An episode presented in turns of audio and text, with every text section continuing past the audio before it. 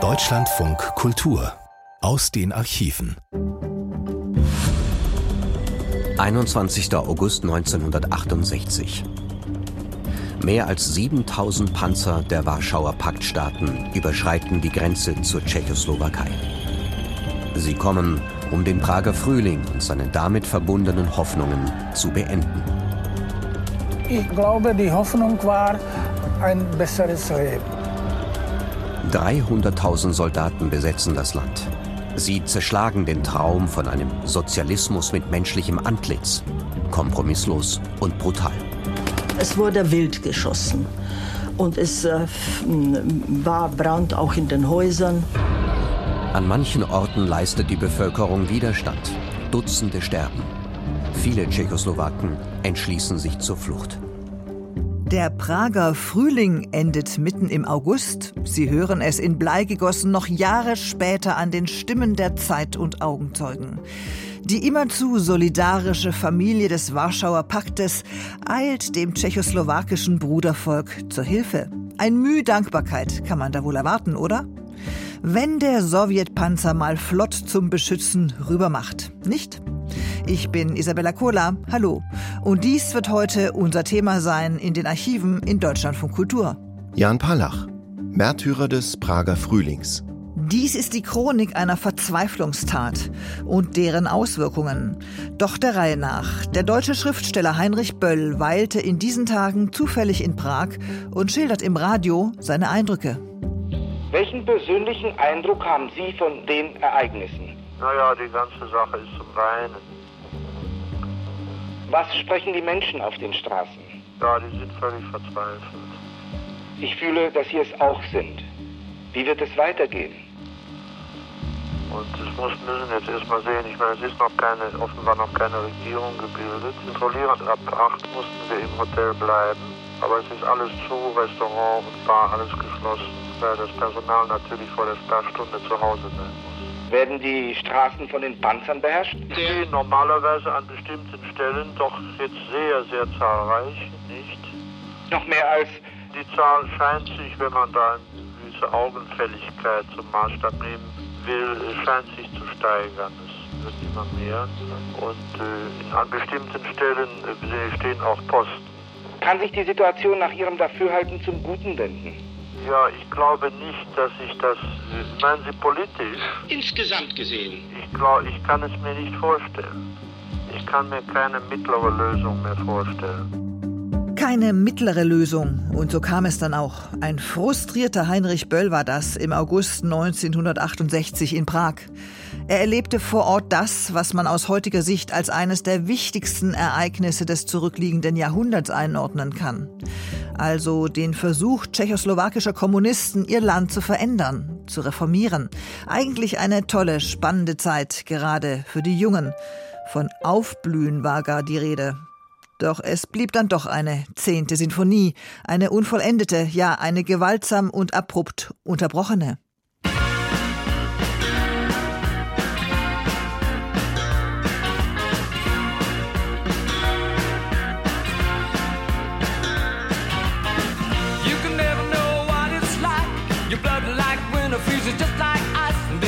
A lonely light that shines from you. You wind up like the wreck you hide behind that mask you use.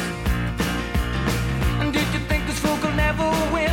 Well, look at me, I'm coming back again. I got a taste of love in a simple way. And if you need to know while I'm still standing, you just fade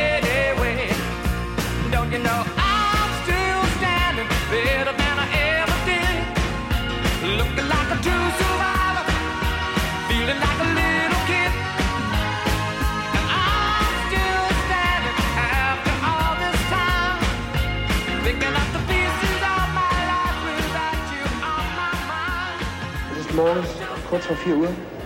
Unbekannte Truppen marschieren durch Reichenberg. Aufgebrachte Bevölkerung. Alles nervös. Kein Mensch kann fassen, was hier los ist. Bretter fliegen durch die Straßen, Steine werden geworfen.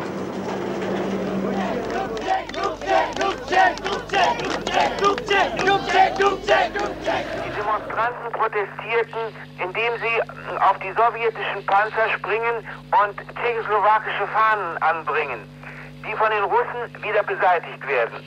Man hört allerorts böse, gegen die Sowjets gerichtete Rufe wie Faschisten, Faschisten. Die moralische Katastrophe in der CSSR scheint perfekt. Tondokumente vom 21. August 1968. Es war der Tag, an dem für jedermann ersichtlich wurde, dass der Kommunismus sowjetischer Prägung zu einer Spielart des Imperialismus verkommen war.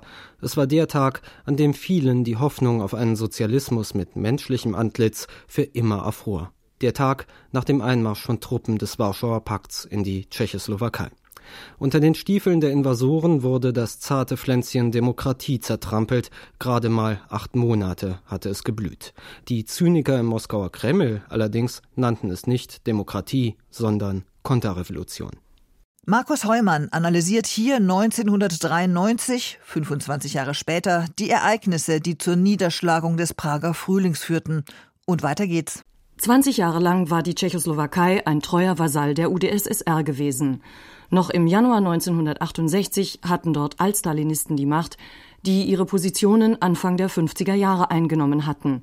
Der prominenteste unter ihnen Antoni Nowotny, der als erster ZK-Sekretär der KPC und Staatspräsident die zaghafte Entstalinisierung in der CSSR von 1963 unbeschadet überstand. Erst 1967 mehrten sich in der Parteispitze die Stimmen, die seine Absetzung forderten. Die Gegensätze polarisierten sich durch die Auseinandersetzung zwischen Nowotny und dem ersten Sekretär der slowakischen KP, Alexander Dubček.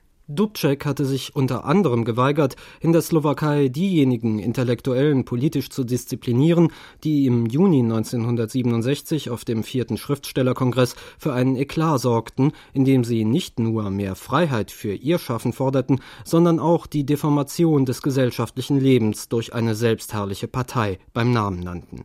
Im Dezember 1967 schließt sich auf einem ZK-Plenum eine knappe Mehrheit der Position Dubčeks an. Am 5. Januar 1968 wird er zum ersten Sekretär der KPC gewählt. Im März tritt Nowotny auch vom Amt des Staatspräsidenten zurück. Sein Nachfolger wird der 72-jährige Armeegeneral Ludwig Swoboda.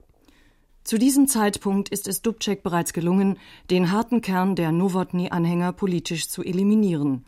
Sechs von zehn Mitgliedern des alten ZK-Präsidiums werden im Frühjahr abgelöst. Neben erklärten Reformen ziehen jedoch auch Funktionsträger in das Sekretariat ein, deren Standpunkt zu Dubčeks neuem Kurs zumindest unklar ist. So auch Alois Indra, der im August 1968 sein wahres Gesicht zeigen sollte. Der Geist der Reform manifestierte und komprimierte sich in einem Aktionsprogramm der KPC vom ZK am 5. April 1968 verabschiedet, in dem von einer tiefen gesellschaftlichen Krise die Rede war und das unter anderem folgende Maßnahmen zu ihrer Überwindung ankündigte. Versammlungs- und Koalitionsfreiheit für unabhängige Organisationen und Interessenverbände, Meinungsfreiheit und Abschaffung der Pressezensur, Gleichberechtigung der Tschechen und der bis dahin faktisch benachteiligten Slowaken, Schutz des Privateigentums und erweiterte Selbstständigkeit der Wirtschaftsbetriebe, Rechtssicherheit und volle Rehabilitierung von Opfern der Justizwillkür seit 1948, Umbildung des Sicherheitsapparates, Reisefreiheit, Lediglich bezüglich der Außenpolitik und der Position der CSSR im RGW und Warschauer Pakt dokumentiert das Aktionsprogramm weiterhin eine sowjetorthodoxe Linie und das ist Teil von Dubčeks Taktik und Tragik. Der Reformer glaubt, im eigenen Land so lange freie Hand zu haben, wie er sich der Sowjetführung als treuer Bündnispartner darstellt. Ein Irrtum. Ein Irrtum. Und der Rest ist Geschichte. Jetzt aber kommen wir zu etwas völlig anderem. Denn nun kommen wir zu ihm, zu Jan Palach, dem 20-Jährigen, der sich vor 55 Jahren, der kommende Dienstag ist der Jahrestag, auf dem Prager Wenzelsplatz aus Protest gegen den Einmarsch des Warschauer Pakts in die Tschechoslowakei verbrannte. Eine menschliche Fackel wollte der Student sein und wurde mit seiner Aktion weltweit zu einer Ikone des politischen Protests. Wie Jan Palach starb. Nasskalt und neblig war der Tag. Ganz normal für Mitte Januar in Prag. Gegen 14.30 Uhr an diesem Donnerstag, den 16. Januar 1969, traf ein junger Mann an dem halbrunden Brunnen ein, der zwischen Nationalmuseum und dem abfallenden Wenzelsplatz liegt. Er legte seinen Mantel und seine Tasche auf dem Brunnenrand ab, nahm einen mitgebrachten weißen Plastikeimer und goss sich den Inhalt über den Kopf. Dann wartete er ein paar Sekunden, bevor er ein Streichholz anriss und stand sofort in Flammen. In dem Eimer war Benzin gewesen. Wie eine lebende Fackel rannte er los. Er kletterte über ein Gitter zur Straße, wurde fast von einem Auto erfasst und dann beinahe von einer Straßenbahn überrollt. Am schnellsten reagierte ein Angestellter der Straßenbahngesellschaft, der an der Haltestelle Nationalmuseum Dienst schob. Er riss sich den Mantel vom Leib warf ihn dem brennenden jungen Mann über und erstickte die Flammen. Wenig später wurde der Schwerstverletzte mit einer Ambulanz ins nächste Krankenhaus gebracht. Fast sein gesamter Körper war mit Verbrennungen zweiten und dritten Grades übersät.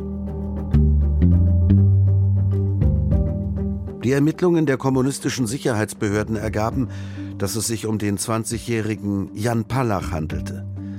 Der erfolgreiche Student der Agrarwissenschaften war im Sommer 1968 in Moskau gewesen und gerade vier Tage vor dem Einmarsch sowjetischer Truppen am 21. August heimgekehrt.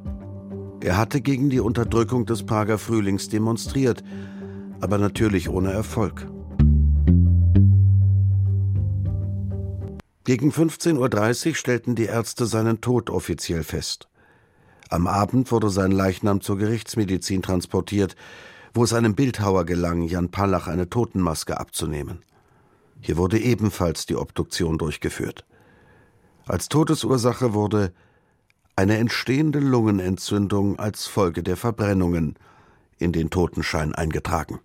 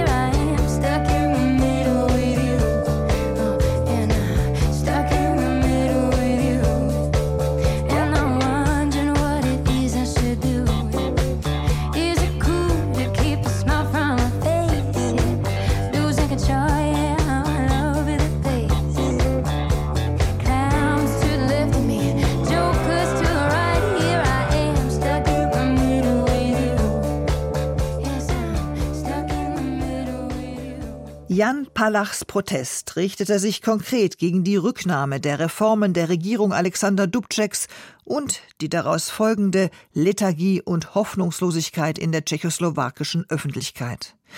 Seine Tat gehört in die Reihe der Ereignisse, die 20 Jahre später zum Zusammenbruch der totalitären Staaten in Osteuropa führten. An Menschen wie Palach zu erinnern heißt, an einen zu erinnern, der daran glaubte, dass das, was er tat, Sinn hatte ohne um den Ausgang zu wissen. Manfred Püschner 1993 im Deutschlandsender Kultur. Der Name Palach ging 1969 um die Welt. Ihn trugen bald Straßen und Plätze auf allen Kontinenten, auch sinfonische Werke und ein Theaterstück. Palach-Denkmäler in London, Rom und im kanadischen Winnipeg künden vom Mitgefühl mit dem Schicksal seiner tschechoslowakischen Heimat im Herzen Europas. Was der Student tat, wühlte Tschechen wie Slowaken auf, ließ das dünne Eis neuerlicher Anpassung und Apathie brechen. Es wurde als der Hilferuf einer verstörten, um ihre Zukunft bangenden Jugend verstanden, die sich dem Zurück ins realsozialistische Reich der sinnlosen Zwänge, des vielfältigen Frusts durch Ausgeliefertsein, der Lügenrituale, der erzwungenen Friedhofsruhe durch widerwärtiges Duckmäuser und Denunziantentum, der demoralisierenden Verantwortungslosigkeit verweigerte. Palach nannte sich selbst den Ersten, den das Los traf, den Ersten aus einer Gruppe zur Selbstaufopferung bereiter junger Menschen. Schon stand der Nächste bereit, um auf gleiche Weise freiwillig und eindringlich fordernd aus dem Leben zu scheiden. Viele packte Entsetzen bei dem Gedanken an einen Massenfreitod Jugendlicher, sie konnten ihre Emotionen nur mit Mühe bändigen. Ihr Hass auf die Schuldigen dies und jenseits der Grenzen drohte sich elementar zu entladen. Die Besatzer indes warteten, auch das war bekannt, nur auf einen Vorwand, um das Rad der CSSR-Geschichte rigoros zurückzudrehen. Eine halbe Million erwies dem toten Palach tief betroffen, gepeinigt von Selbstzweifeln, ihre Reverenz. Seine Tat war richtig verstanden worden als ein Erlösungsschrei zum Handeln. Folgen konnten ihm die Tschechen dennoch nicht, sie spürten, zu wessen Gunsten sich die Waage neigt. So war Palachs Abschiedskorso durch das dichte Spalier der Trauernden nicht das Signal zum Aufbegehren mit kaum vorstellbaren Konsequenzen, sondern der wehmütige Abgesang auf den Prager Frühling, auf zerstobene Hoffnungen und Wünsche, ein letztes nationales Aufbäumen, eine Demonstration der Selbstachtung. Noch schien im Januar 1969 nicht alles verloren. Noch hieß der KPC-Vorsitzende Alexander Dubček. Aber der lächelte schon lange nicht mehr. Eines zumindest bewirkte das Fanal von Jan Palach. Es lastete wie ein Fluch auf den folgenden 20 Jahren der Husakschen Normalisierungsära. Die suchte vergeblich, den Namen des Märtyrers auszulöschen, zu tabuisieren oder gar zu verunglimpfen. Die Bronzeplatte mit den zerfließenden Konturen eines menschlichen Körpers, frische Blumen und brennende Kerzen, das Grab auf dem bekannten Prager Altschani-Friedhof wurde zur Wallfahrtsstätte. Zweimal im Jahr drängten sich hier besonders viele, während draußen vor dem Friedhofstor ein Polizeiauto wachte, Sicherheitsleute das Grab umschlichen und öfter als sonst kontrollierten, Besucher verhörten, am 21. August, dem Invasionstag, und am 16. Januar, dem Palachtag. Libusche Palachowa, Jans Mutter, wurde immer wieder zur Friedhofsverwaltung zitiert und hörte von deren vermeintlichen Bediensteten. Das Grab bereite Verdruss, die vielen Besucher störten den Betrieb und die Stille des Totenhains, sie möge Jan zu sich nach Vschetati nehmen. Sie weigerte sich beharrlich und bat, den Toten in Ruhe zu lassen. Doch die schwere Bronzeplatte sollte nur 18 Tage das vielbesuchte Grab bedecken. Dann wurde sie angeblich nachts gestohlen. In Wahrheit hatten Sicherheitsleute sie auf höhere Weisung weggeschleppt und unverzüglich einschmelzen lassen. Am 21. August 1973, fünf Jahre nach der Invasion, fand Frau Palachowa den Weg zu ihrem Sohn versperrt. Am 20. Oktober schließlich willigte sie im Beisein ihres zweiten Sohnes Jirschi in die Umbettung ein. Fünf Tage später wurde der Leichnam gegen vier Uhr morgens hastig ausgegraben und sofort im nahen Krematorium eingeäschert. Lange musste die Mutter noch warten, bis sie die Urne in Vschetati bestatten durfte. Sie starb mit 66 Jahren, zehn Jahre nach ihrem Sohn. Marie Jedlitschkowa stand nun auf dem neuen Stein über dem einstigen Palachgrab. Keiner kannte die Frau, nie wurden hier Verwandte oder Bekannte gesehen. Aber viele brachten wie ehedem Blumen hierher und zündeten Kerzen an. Tausende strömten am 15. Januar 1989 zum oberen Wenzelsplatz, erinnerten sich gemeinsam des Palachschen Flammenzeichens vor 20 Jahren und sangen ihre Hymne. Polizeiketten drohten, sie hatten bereits an der Moldau das Areal vor der Philosophischen Fakultät, 1969 für kurze Zeit der Jan-Palach-Platz, abgeriegelt. Dann jagten sie die Trauergemeinde mit Wasserwerfern, Schlagstöcken, Tränengas und Hunden auseinander. Gleiches wiederholte sich an den folgenden Tagen. Auch Havel wurde festgenommen wegen eines Blumenstraußes für einen Toten. Junge Leute planten für den 21. Januar einen Schweigemarsch zur Urne des auf den Kleinstadtfriedhof in Vschetati verbannten Palach. An diesem Tag durften in dem Ort nördlich Prags keine Züge halten, erlaubte man nur Einheimischen, die Autobusse zu verlassen. Bretter waren vor das Friedhofstor genagelt. Auf einer Tafel stand vom 19. bis 23. Januar aus technischen Gründen geschlossen. Ein Lastwagen versperrte den Weg. Die CSSR-Führung hatte barsch verkünden lassen, Subversionen gegen die Republik würden nicht geduldet. Havel büßte mit acht Haftmonaten. In aller Welt stieß das auf Kopfschütteln.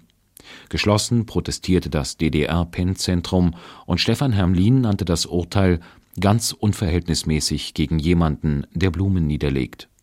Prager Studenten ehrten am historischen 17. November 1989 ihren 50 Jahre zuvor von deutschen Besatzern ermordeten Kommilitonen Jan Opletal mit einer Gedenkdemonstration. Und sie gedachten auch Jan Palachs. Polizeiprügel auf junge Menschen mit Blumen und Kerzen vor dem Nationaltheater besiegelten das Ende des Restaurationsregimes, das Palach mit seinem Opfertod nicht abwenden konnte. Jan Palach kehrte am 25. Oktober 1990 an den vertrauten Platz auf dem Orcani-Friedhof zurück. Präsident Havel erwies ihm die letzte Ehre. Der Künstler Eubram Sobek ließ nach dem aufbewahrten Gipsmodell die Grabplatte neu gießen. Gedenkbriefmarken erschienen. Der Platz vor der Philosophischen Fakultät heißt wieder Jan-Palach-Platz. Palach erschütterte und bewegte durch seinen Tod. Der wiederum gewann politische Dimension und Sinn in einer historischen Konfliktsituation ohne Beispiel.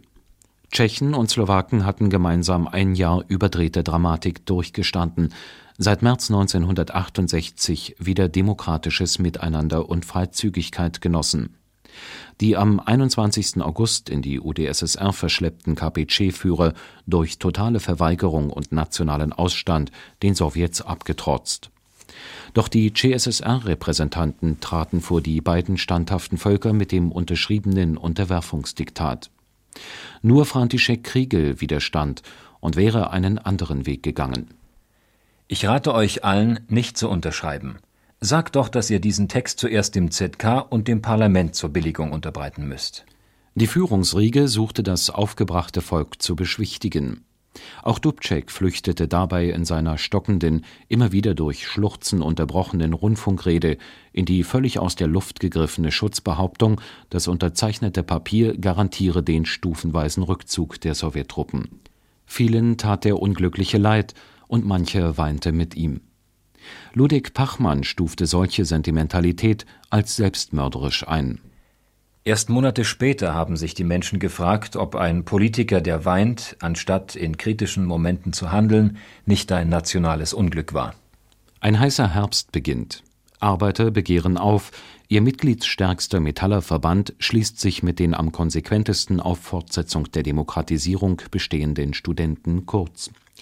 Die stark verjüngte KPC-Basis verurteilt mehrheitlich die Invasion, Sie fordert, dass der nur unterbrochene außerordentliche 14. KPC-Parteikongress weitergeführt wird.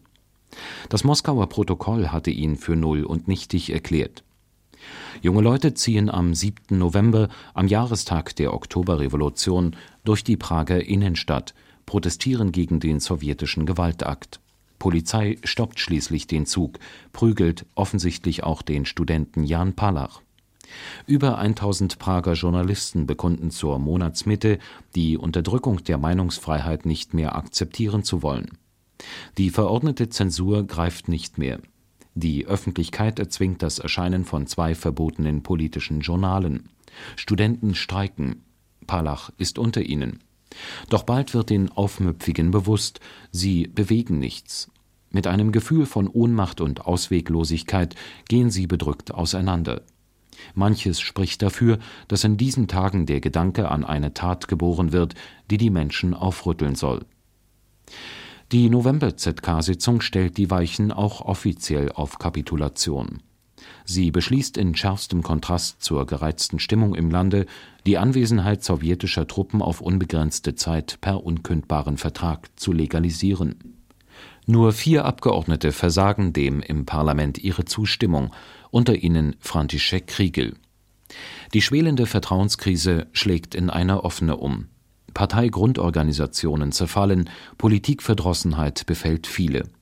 Andere wittern ihre Stunde, entmachtete Sowjetagenten, um ihre Pfründe fürchtende Apparatschicks, Staatssicherheitsseilschaften, Stalinisten. Ihr geheimes Positionspapier zielt auf die Führung, und die weiß davon. Dubček und seine Mitarbeiter sind zu stürzen, mit Hilfe einer Aktion der Partei treu ergebener Kräfte mit Unterstützung der sowjetischen Armee. Die erste 1969 erschienene Nummer des Okkupantenblatts Spravi operiert mit Einschüchterung. Sollte es den gesunden Kräften in der KPC nicht gelingen, die Novemberresolution des ZK der KPC im Bewusstsein der breitesten Massen der Parteimitglieder und der Parteilosen zu verankern, droht die Gefahr eines Blutvergießens. Der Dramatiker Havel entdeckt, während sich Pavel Kohut bei ihm aufhält, Abhörwanzen in seiner Wohnung. Der widerstandslose Rückzug der Dubček-Führung, ihr Lavieren zwischen dem Druck der Öffentlichkeit und der Moskau-Klientel bewirkt nur, dass immer weniger daran glauben, auf diese Weise ließe sich möglichst viel vom Prager Frühling retten. Zukunftsangst und Resignation sind die Folge. Politische Versammlungen bleiben ohne Wirkung.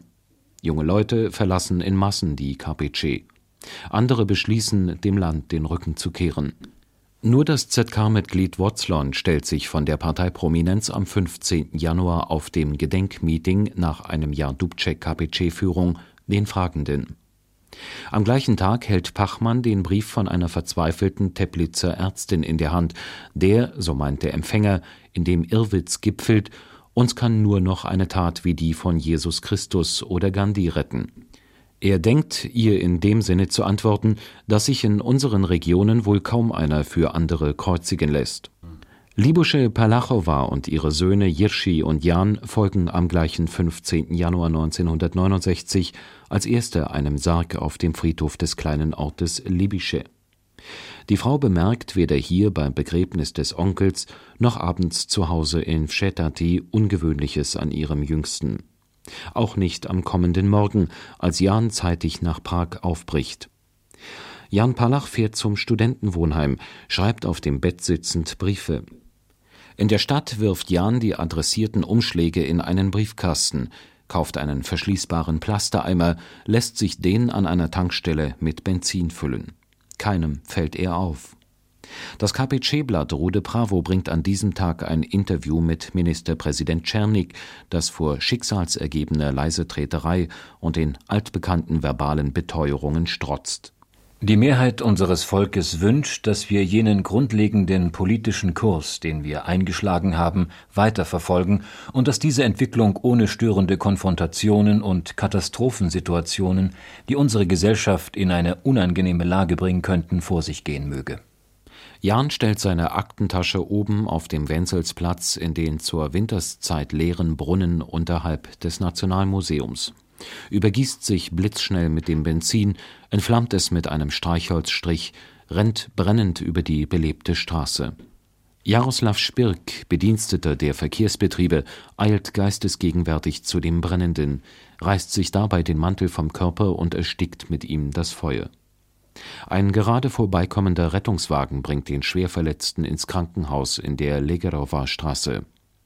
Im Operationssaal sagt Palach, ich bin kein Selbstmörder. Es werden Verbrennungen dritten Grades auf 85 Prozent der Körperoberfläche diagnostiziert. Die Nerven des Landes liegen blank, als es die ganze Wahrheit erfährt. Die mysteriöse Selbstverbrennung war ein politischer Protest. Das Schreiben in Jans Aktentasche lässt keinen Zweifel zu.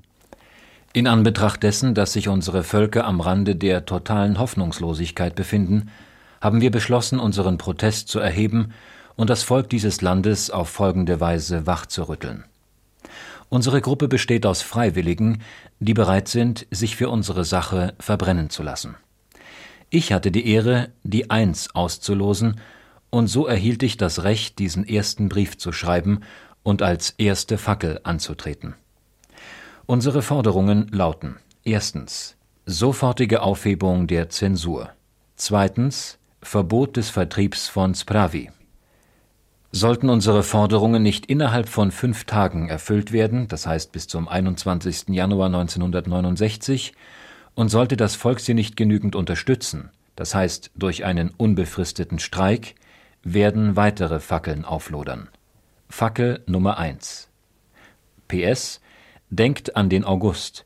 In der internationalen Politik ist für die CSSR ein Freiraum entstanden. Nutzen wir ihn. Seine Zimmerkameraden finden den Entwurf zu diesem Text, in dem er auch die Abdankung der Politiker Bilak, Indra, Jakesch und Strogal, die Rückkehr General Pavels an die Spitze des Innenministeriums die strafrechtliche Verfolgung des Innenministerstellvertreters Schalgowitsch fordert. Am gleichen 16. Januar tagt oben auf der Burg das KPC-Zentralkomitee. Zdeněk Mlynář, bis November 1968 als ZK-Sekretär ein Spitzenfunktionär, beschreibt später, wie hier Palachs Tat aufgenommen wird. Es meldete sich die prominente Ärztin Dr. Helena Raschkova zu Wort und sagte, dass sie sich schäme, die Reden anzuhören, die hier vorgetragen würden, und dass Jan Palach vielleicht durch solche Reden zu seinem verzweifelten Protest getrieben worden sei. Nach diesen Worten wurde sie durch laute Zurufe aus dem Plenum unterbrochen, die Stalinisten und die sowjetischen Agenten brüllten sie förmlich nieder. Wilhelm Nowy improvisierte unmittelbar darauf eine zynische Rede über Palach. Dieser Tod, der in den folgenden Tagen das Gewissen der ganzen Nation aufrüttelte, ließ die Mehrzahl derer, die hier versammelt waren, kalt, und doch hatten sie ihn uneingeschränkt zu verantworten. Mir wurde klar, dass diese Leute sich in Kürze wieder gegenseitig verhaften und vielleicht auch umbringen würden. Irschi Palach, der Bruder, wird noch am gleichen Abend telefonisch aus der Klinik informiert. An die Mutter, die Verkäuferin in Vschetati, denkt keiner. Die hatte sich den 17. Januar freigenommen, um ihren Jan in Prag zu besuchen. Der Mann ihr gegenüber im Zug zieht eine Zeitung aus der Tasche. Die Mutter erkennt das Bild ihres Sohnes, beugt sich je vor, begreift, reißt das Blatt an sich, rennt damit durch den Waggon, bricht außer sich vor Schmerz bei einer Bekannten zusammen, streckt der die Seite entgegen. Diese Frau und ein Ingenieur, beide sind aus Vschetati, nehmen die Fassungslose in ihre Mitte, steigen mit ihr in Czelakowice aus, bringen sie zur Bahnhofsrotkreuzstation und begleiten sie mit dem nächsten Zug nach Prag. Im Krankenhaus trifft Libusche Palachowa ihren Sohn Jirschi und seine Frau. Nur Mutter und Bruder dürfen ausnahmsweise und nur für Sekunden in den sterilen Raum zu Jan. Hier liegt er allein. Er lächelt schwach. Der Bruder erinnert sich später nur an die weiße Gestalt, die Mutter auch an ein kurzes Zwiegespräch und seine Worte Zum Leben brauchen wir Raum. Jan Palach ist geduldig, wirkt ruhig und manchmal gelöst. Er freut sich über Blumen, lässt sich aus Zeitungen vorlesen und fragt immer wieder, was macht die Regierung? Sein Selbstopfer nennt er Aktion und bekennt, ich habe mit dem Überleben gerechnet, doch ich habe den Tod nicht ausgeschlossen. In der Geschichte gibt es Momente, in denen einfach etwas geschehen muss. Gegen das Böse muss man etwas unternehmen, man muss es mit allen Mitteln bekämpfen, die möglich sind. Die offizielle CSSR-Reaktion enttäuschte ihn. Zu wenig. Und die Regierung? Die muss handeln. Ärzte notieren akribisch alles und einer resümiert Jan hat sich niemals spontan mitgeteilt, nie. Nur zur Zeitungslektüre hatte er spontane Bemerkungen. Diese waren sehr sachlich und bestanden aus einem, höchstens zwei Sätzen. Eine Lehrerin aus dem Melniker Gymnasium sieht Jan so vor sich. Jungenhaftes Äußeres, etwas abstehende Ohren, zerzaustes Haar, neugierige Augen. Er war ein Durchschnittsschüler, nicht sehr fleißig, naiv ehrlich, sensibel für das Leid anderer, nicht besonders ordentlich und pünktlich. Unsportlichkeit kompensierte er mit Willen. Schmerzen ertrug er gelassen, Furcht kannte er nicht. Vor allem die Geschichte seines Volkes interessierte ihn. Jan wechselte im Herbst 1968 von der Prager Wirtschaftshochschule an die Philosophische Fakultät der Karls-Universität. Jan Palach stirbt am Sonntag, dem 19. Januar, nachmittags 4 Uhr. Das Land erstarrt. Zeitungen erscheinen schwarz umrandet, der Rundfunk ändert sein Programm, im Fernsehen trägt man schwarz. Ein falsch verstandenes Zeichen, ein ungelenkes Wort der Regierenden kann eine Lawine lostreten, von der keiner weiß, wohin sie rast. Pavel Kohut schreibt zurückblickend Die Tage zwischen dem Tod und der Beerdigung Jan Palachs rochen nach Schießpulver.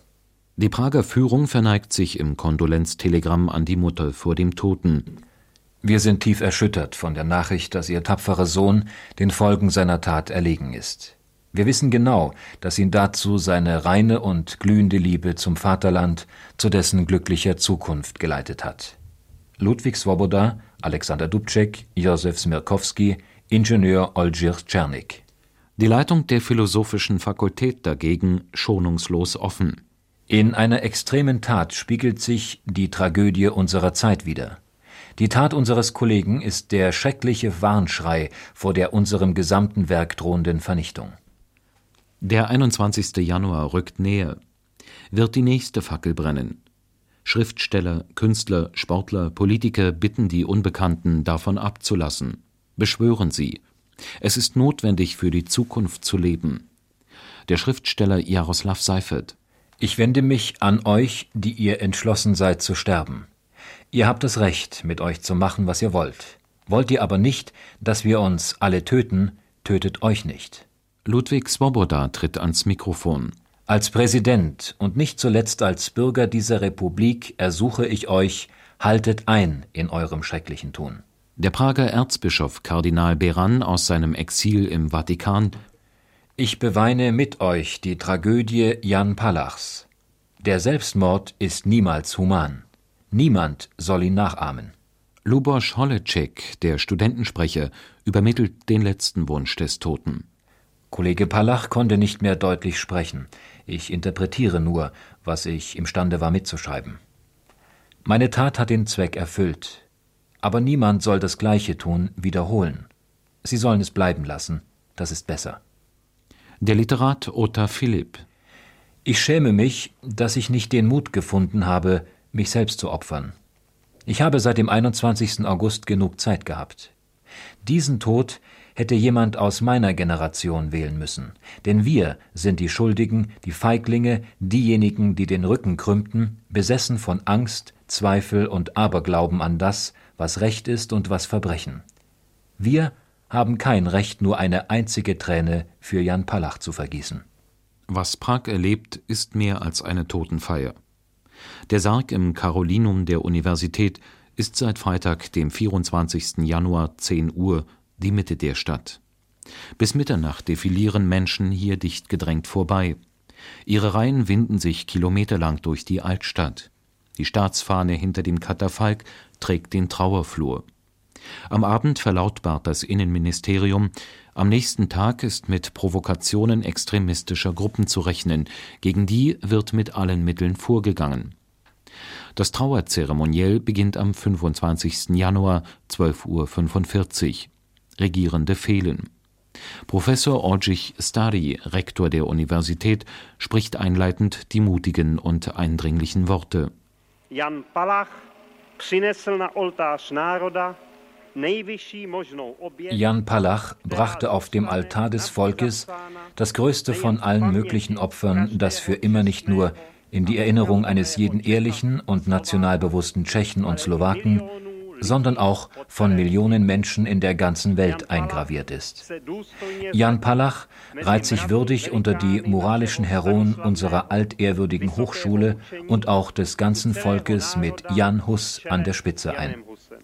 Diese Fackel rüttelt alle Menschen guten Willens auf, konsequent, aber auch besonnen, weiter auf dem im Januar 1968 eingeschlagenen Weg voranzuschreiten, auf dem Weg des Aufbaus eines menschlichen, demokratischen, nicht deformierten Sozialismus in unserer Heimat.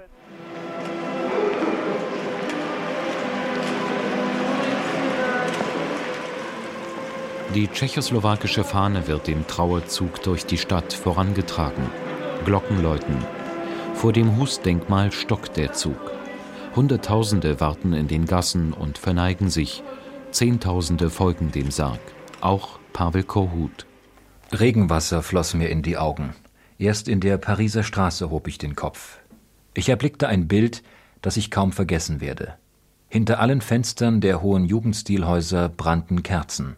Viele von ihnen wurden von Kinderhänden gehalten. Vor der Philosophischen Fakultät nimmt das Land Abschied mit der Hymne. Am nächsten Tag ist vor dem Wenzels-Denkmal Polizei aufmarschiert. Alles ist weggeräumt, was an Palach erinnert. Kerzen, Blumen, Kränze, Aufrufe. Demonstrationen sind untersagt. Am 25. Februar 1969 wird sich hier der 18-jährige Jan Zeitz aus dem mährischen Schumperk verbrennen und Worte der Verzweiflung hinterlassen.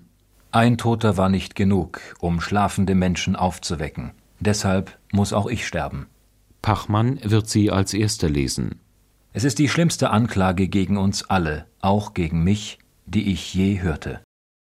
Märtyrer des Prager Frühlings. Das war's für heute von den Archiven. Ich bin Isabella Kohler und sag Tschüss, bis zum nächsten Mal.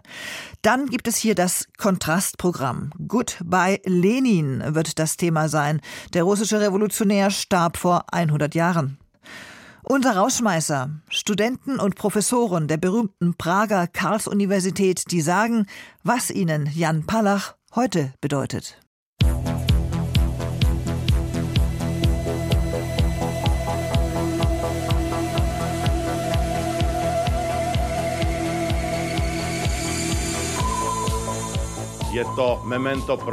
Die Tat von Jan Palach ist das Memento für uns, damit wir uns um Freiheit und Demokratie kümmern demokracii pečovali. Obětovat se za abstraktní ideu svobodného státu. Sich für die abstrakte Idee eines freien Staates zu opfern, das erfordert entweder einen übermenschlichen Charakter oder der Mensch ist irgendwie krank, womit ich den Sinn seiner Tat nicht herabsetzen will.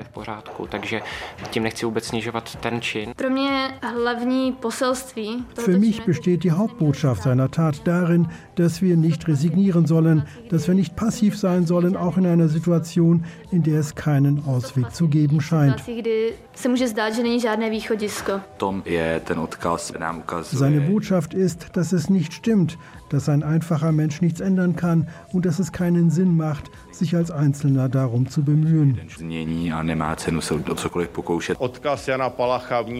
Als Vermächtnis von Jan Palach nehme ich wahr, dass wir für die Freiheit und die Demokratie kämpfen müssen. Und ich wünsche mir, dass solche Opfer wie die von Jan Palach nicht mehr nötig sein werden. Jetzt aber kommen wir zu etwas völlig anderem.